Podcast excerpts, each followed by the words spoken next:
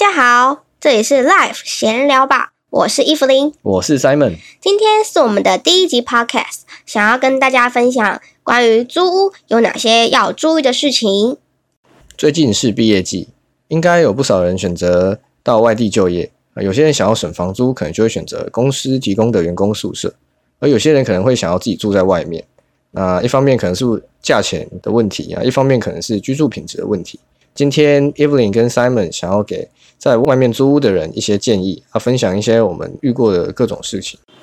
关于寻找租屋处呢，我们有列出了几项要点。第一项是租屋预算，那租屋预算对小资族来说应该算是最重要的一个部分啦。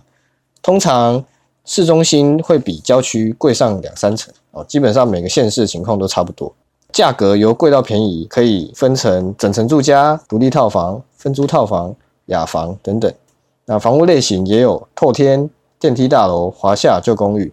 你所做的每个选择都会呃跟价格有很明显的关联，因此你可以在租屋之前先锁定你想要的房型以及格局啊，到租屋网查询啊，观察一个地区的平均价格带，才不会在找房子的时候当了冤大头。第二项。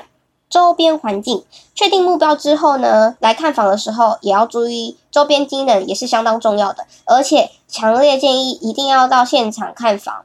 如果是像因为疫情的关系用线上看房，有很多小细节是没有办法知道的，像是附近有没有超市、公园、捷运站、公车站等等，这些也是会直接影响到房租的价格。啊，第三点则是通勤成本与通勤时间啊，你愿意花多少时间在通勤上呢？啊，在这里我举两个例子，一个是租在郊区，而且住的地方离上班地点比较远，不过房租比较便宜。啊，缺点就是你可能要花比较多的时间在通勤上。第二个例子则是住在离上班地点比较近的地方，不过房租贵了一点。好处是你可以用很快的时间就到达公司。那如果是你，你会怎么做选择呢？啊，以我们为例，我们是选择离上班地点比较近的地方，可能骑个脚踏车或走路就会到了。可以节省一些交通的成本跟时间，啊，好处是你也可以平常可以睡晚一点了。所以以我们的观点来看，我们认为啊，时间是比房租的金额来的重要许多的。啊，当然有些人可能觉得哦，我想要在一个周遭环境比较清幽，哦，我愿意住在比较偏远的地方，比较不会有人干扰，假日也比较有自己的空间。啊，这当然就是依照每个人的需求不同而定哦。第四项，水电费。这部分呢也要注意，你们的水电费是房东自己喊价还是照台电计价？这部分是为了在炎热夏天着想，因为变频冷气在房东的预算会比较高，所以大部分的房东还是会使用比较耗电的定频冷气。如果水电的定价是由房东决定，一度电五块，或甚至到六块钱的话，那在电费的使用上可能要非常小心注意。因为定频冷气吹一个小时，可能就会使用到快一度电。这样说好像不够具体。那假设你一天光是冷气吹个八小时，一度电六块，这样子四十八块，我们算五十块。如果你三十天都这样子吹冷气的话，一个月光是冷气的电费就要一千五百块，加上你可能小套房里面还有冰箱、电视等等的电费花用，这也是会成为一笔无形的花费哦。最后一点呢，则是房间的隔音。像是我很浅眠，所以房间的隔音好不好，对我来说变得非常重要。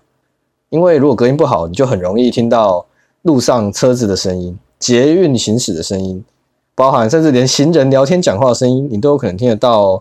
那如果你是住在比较偏远的地方，可能夜深人静之后就没有什么声音，那就还好。但如果你是住在比较闹区的地方，可能到了半夜还是会有很多嘈杂声音。如果你是呃，比较浅眠的人，你可能就会影响到你的睡眠品质，进而造成你的心情啊，或是生活受到了蛮多的影响。那以我自自己为例呢，我之前就租过那种隔音很差的分租套房，啊，隔壁呢在做什么我都听得一清二楚，甚至还有那种半夜回来，可能他好像喝醉酒了，动作非常的大，啊，我甚至被他的他甩门的声音呢，我就被他吓醒。哦，导致我那一段时间呢，睡眠品质真的是非常的糟糕，所以数还爆表。对，所以我那个时候还去做了那个，因为学校的健康检查去做了抽血检查，发现我的肝指数竟然是红字。哦，所以我就发现这件事情真的是有影响影响到了我一些生活。所以啊，找房子这件事真的是一个大学问啊。